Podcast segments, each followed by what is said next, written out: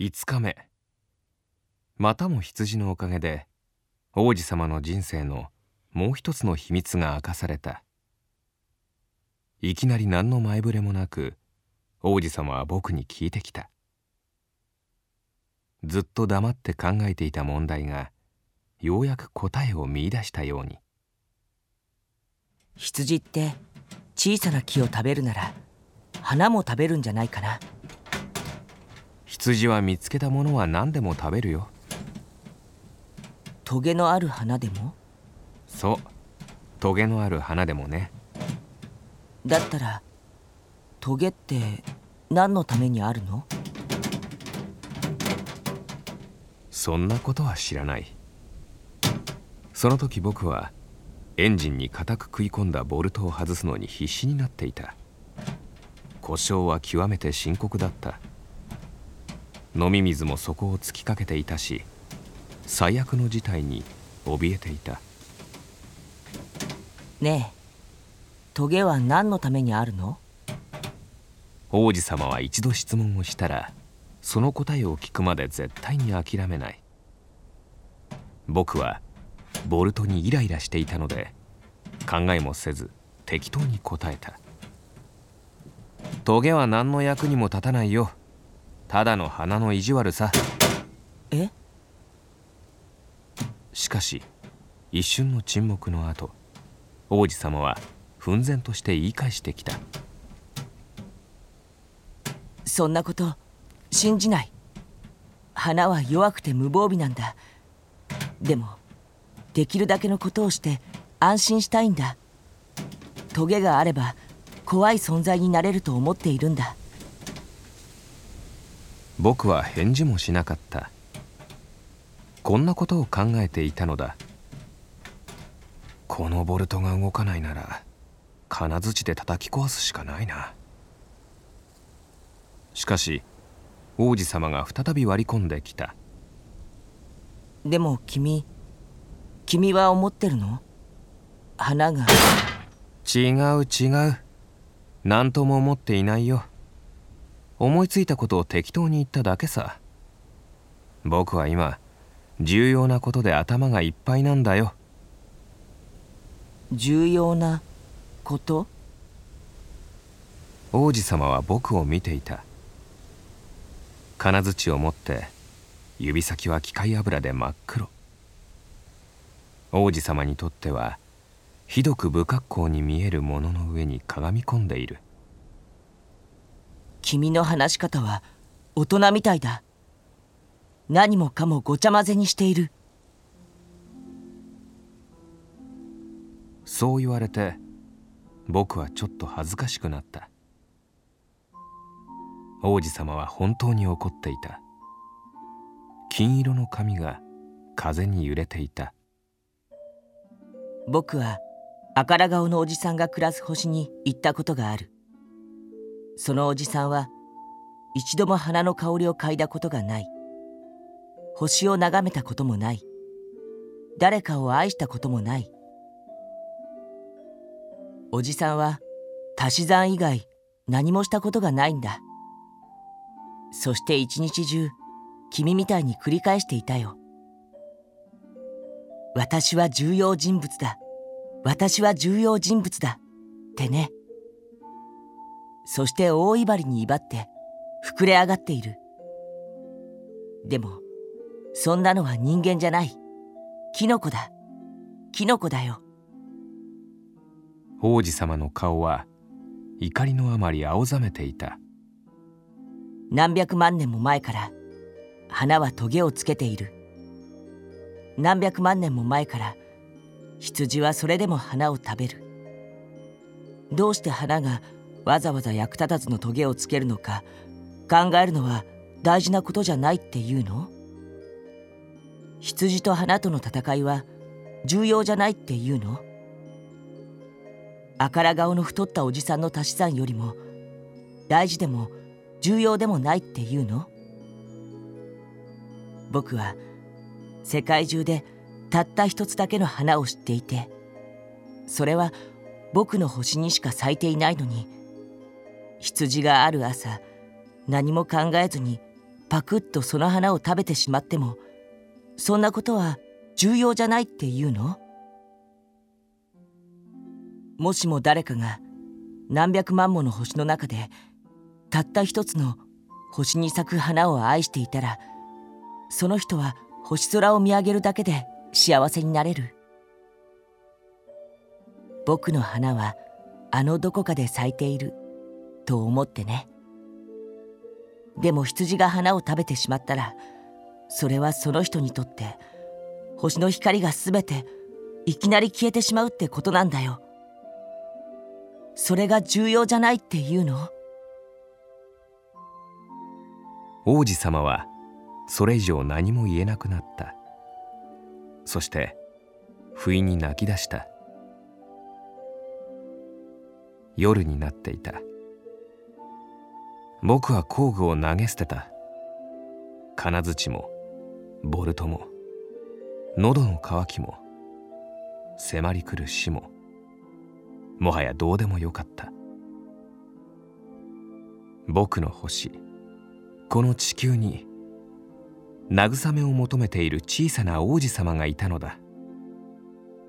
僕は王子様を両腕で抱きしめ小さな体を静かにゆすってあげた。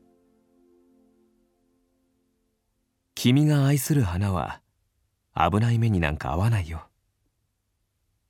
僕が羊の口にはめる口輪を描いてあげる。花の周りには囲いを描いてあげるよ。僕はその先は何を言えばいいのか。わからなかった。なんて不器用なんだろう。どうすれば王子様の心に届くのか。どうすれば再び一つになれるのか。僕にはわからなかった。本当に謎めいている。涙の国というところは。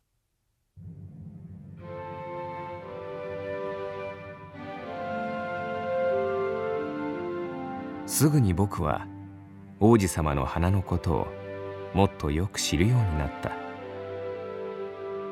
王子様の星にはもともと花びらが一重の素朴な花が場所も取らず邪魔にもならずに咲いていた。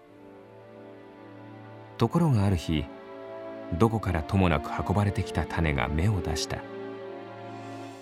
王子様は他のものとは似ても似つかないその芽を見つけて注意深く観察していた。新種のバオバブかもしれないからだ。しかしそれはすぐに伸びるのをやめ花を咲かせる準備を始めた。ふっくらと大きく艶やかにつぼみが育っていくのを見て王子様は奇跡のようなものが現れてくるのを感じていた。しかし花は緑の部屋に隠れたまま美しい装いにかかりきりだった。慎重に色を選びゆっくり衣装をまとい花びらを一枚ずつ整える。ひなげしのようにしわくちゃな姿は見せたくなかった。これ以上はない輝きを放つ美しい姿で華麗に登場したかった。そう。花はとてもおしゃれだった。謎めいた準備は何日も続いた。そしてある朝ぴったり日の出の時間に花は姿を現した。そしてあれほど念入りに装いを凝らしておきながらあくびを噛み殺してこう言った「ああたった今目が覚めたばかり。ごめんなさいね。髪がボサボサだわ」しかし王子様は感動を抑えることができなかった。なんて綺麗なんだ君は。でしょ花は静かに答えた。私はお日様と一緒に生まれたんですもの。王子様は花があまり謙虚ではないことに気づいたがそれでも目がくらむほど美しかった。そろそろ朝食のお時間ね。お願いしてもよろしいかしら？王子様はすっかりどぎまぎしていたがじょうろに新鮮な水を汲んできてたっぷり花にかけてあげた。花はすぐに気まぐれなうぬぼれで王子様を困らせるようになった。例えばある日自分の4本のトゲの話をしながらこう言った「たとえ虎が来ても大丈夫よ。鋭い爪で」僕の星には虎はいないよ。それに虎は草を食べないし。私草ではないんですけど。ごめんなさい虎なんかちっとも怖くないけれど風が吹き込むのは苦手なの。あなたついたてはないのかしら？風が吹き込むのが苦手だなんて植物なのに困ったことだな。この花は結構気難し屋さんだぞ。暗くなったらガラスの覆いをかぶせてちょうだい。この星はとても寒いわ。作りが悪いのね前に私がいたところは花はいきなり口をつぐんだ。種の状態で来たのだから他の世界のことなど何一つ知っているはずがない。花はすぐにバレる嘘をついてしまったことが恥ずかしくて悪いのは王子様のせいにしようと二度三度咳をした。でついたては？探しに行こうとしていたら君が話しかけてきたんでしょすると花はわざとまた咳をして王子様の両親をうずかせた。こうして王子様は心から愛していたにもかかわらずじきに花のことを信用できなくなっていった。些細な言葉をいちいち深刻に受け止めその度に不幸になった。花の言うことなんか聞かない方が良かったんだよ。ただ眺めたり香りを楽しんでいればいいんだ。あの花は僕の星をいい香りで満たしてくれた。それなのに僕はそれを楽しめなかった。虎の爪の話にしても僕はうんざりしたけれど花にしてみればほろりとさせるつもりだったのかもしれない。あの頃の僕は何も分かっていなかったんだね。言葉ではなく振る舞いで判断しなくちゃいけなかったんだ。花は僕の星をいい香りで満たし明るくしてくれた。僕は逃げちゃいけなかったんだ。つまらない見せかけに隠れた花の優しさに気づくべきだった。花って本当に矛盾しているからね。でも僕はまだ子供であの花の愛し方がわからなかったんだ。王子様は星から出ていくために渡り鳥の移動を利用したようだ。旅立ちの朝王子様は星をきちんと片付けた。活火山を掃除してすすを丁寧に取り払った。二つの活火山は朝食を温めるのになかなか便利だった。用心に越したことはないので一つある死火山のすすも払っておいた。きれいに掃除しておけば火山は静かに安定して燃えて噴火はしない。それから王子様はちょっぴり寂しそうに生えてきたばかりのバオバブの芽を抜いた。二度と帰ってくるつもりはなかった。その朝はやり慣れた作業が何もかもとても愛おしく感じられた。花に最後の水をやりガラスの覆いをかぶせてあげようとした時王子様は自分が泣き出しそうになっていることに気づいた。